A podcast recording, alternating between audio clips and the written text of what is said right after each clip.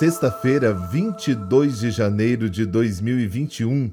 Estamos na segunda semana do tempo comum e a cor litúrgica de hoje é o verde. Este podcast está no seu formato reduzido.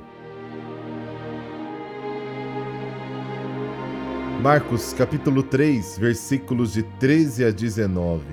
Naquele tempo, Jesus subiu ao monte e chamou os que ele quis, e foram até ele.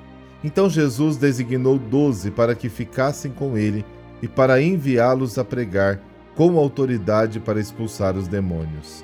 Designou, pois, os doze: Simão, a quem deu o nome de Pedro, Tiago e João, filhos de Zebedeu, os quais deu o nome de Boanerges, que quer dizer filhos do trovão. André, Felipe, Bartolomeu, Mateus, Tomé, Tiago, filho de Alfeu, Tadeu, Simão, o cananeu, e Judas Iscariotes, aquele que depois o traiu.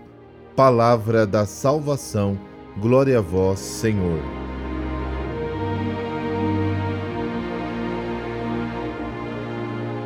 É inútil tentar localizar esta montanha, porque a montanha em Marcos indica sobretudo o lugar das revelações divinas, enquanto o mar, como veremos, aparece como lugar de julgamento e duras realidades humanas.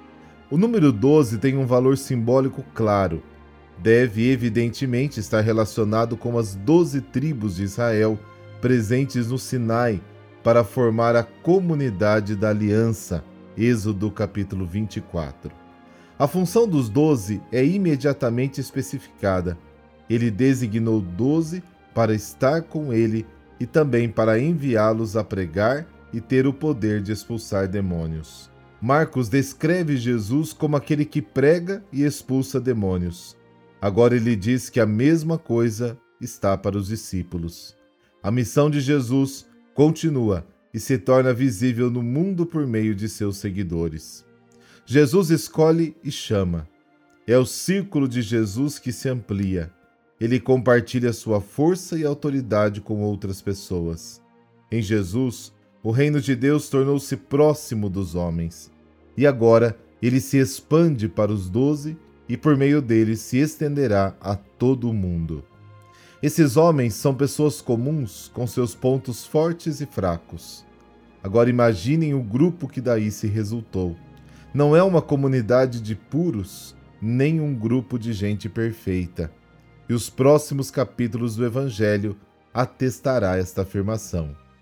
O cristianismo não é uma ideologia, é uma verdadeira comunidade em torno de Jesus, numa relação pessoal, de envolvimento completo.